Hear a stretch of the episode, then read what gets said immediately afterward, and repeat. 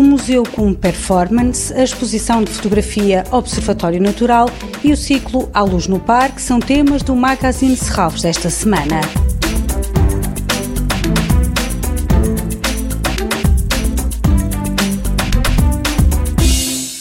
Este fim de semana realiza-se a sexta edição do Museu com Performance.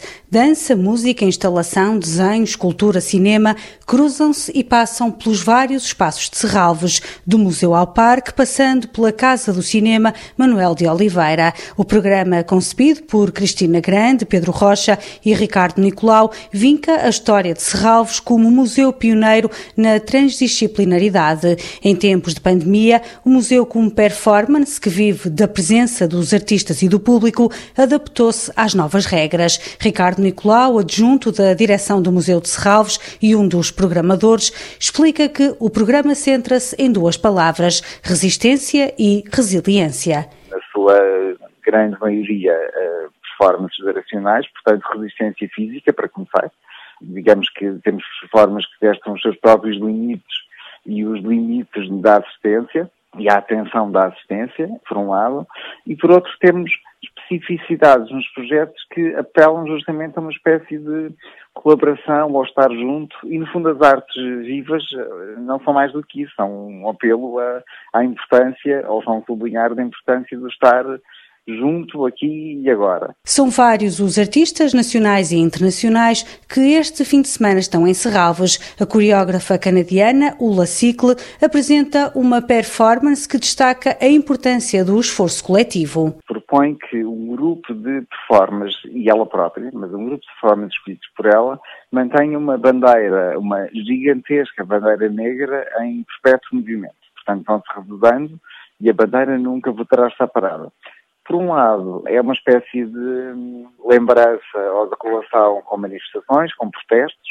eh, é uma lembrança de que a união faz a força. O Museu com Performance tem uma forte relação com a arquitetura de Serralves. Ricardo Nicolau destaca ainda o projeto de Sara Vaz e Marco Balestros, que acabou por se transformar numa homenagem póstuma a Ernesto Meli Castro. Pode um livro ser apresentado em três dimensões, ser uma exposição, ser uma performance. Portanto, o que fizeram a Sara e o Marco foi conseguimos encontrar uma sala que funcionou como ateliê e como espaço de residência e onde vai ser apresentado o projeto. Ao mesmo tempo, foram frequentemente à Biblioteca de Serralves consultar o, arquivo, a coleção do Beli Castro, eh, que temos depositada na, na Biblioteca de Serralves, e criou uma espécie de instalação barra performance. A sexta edição do Museu com Performance decorre durante todo o fim de semana nos vários espaços de Serralves. No sábado, a inauguração da exposição de fotografia Observatório Natural marca o aniversário do Centro Cultural Vila Flor, em Guimarães. Os jardins vão transformar-se num observatório da biodiversidade da cidade. As imagens expostas foram captadas pelo fotógrafo Jorge Sarmento e retratam diferentes espécies de fauna e flora encontrados em locais como a Montanha da Pena, o Parque da Cidade, a Veiga de Creixumil, entre outros. A exposição Observatório Natural Natural está no Centro Cultural Vila Flor, em Guimarães, até ao dia 1 de dezembro.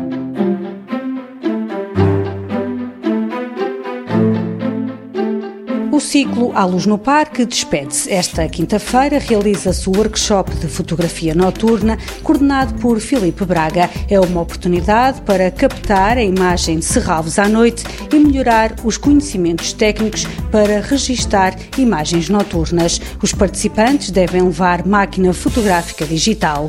Na sexta-feira, Serralves volta a abrir portas depois de o sol se pôr para as visitas orientadas. À Luz no Parque tem desenho de luz de Paula Rainha Rainha e Joana Mendo. Com uma lotação máxima de 19 pessoas, o bilhete custa 5 euros para as visitas e para os menores de 12 anos a entrada é livre. Toda a programação pode ser consultada em serralvos.pt ou na página da Fundação no Facebook. Este programa pode também ser ouvido em podcast.